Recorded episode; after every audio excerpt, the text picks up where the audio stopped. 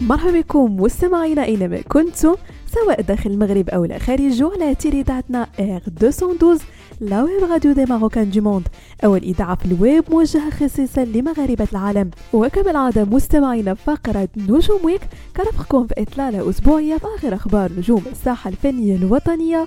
والدولية. وبداية مستمعينا مع rappeur المغربي الجراندي توتو واللي فقط على مرور أيام قليلة من خروج track ولاد العدول واللي حقق نسب مشاهدات عالية في مختلف les plateformes musicales يوتيوب سبوتيفاي وديزر انتشرت موجة كبيرة من الضحك والسخرية في ال social media على واحد سطر من ال morceau ديالو كيقول فيها لاصيليخيطي دي بيني خوطا توتو في concert لي هاد ال week-end في كازا شرح في تصريح صحفي ان داك السطر اللي دار ال buzz في ال social media ما غيفهموش غير ولاد دربو. بحيث OGT كتعني الجراندي توتو و BG كتعني بنج ديال الحومة اللي تزايد وكبر فيها mais كان صغير. أكد أن هادو des initiales ديالو في وسط دربهم.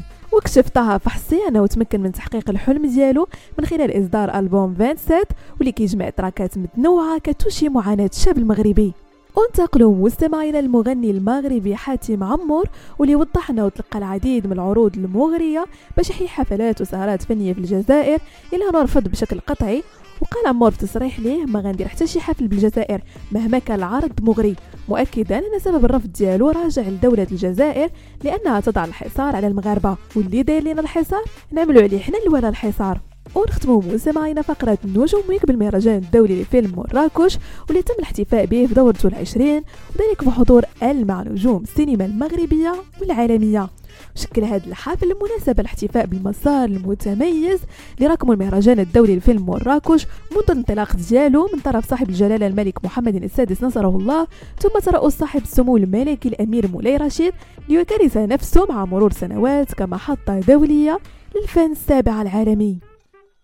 بهذا مستمعينا كنكون وصلنا لنهاية فقرة نجوم week نضرب لكم موعد la prochaine هادشي كامل على تيل إذاعتنا R212 la web radio des Marocains du monde.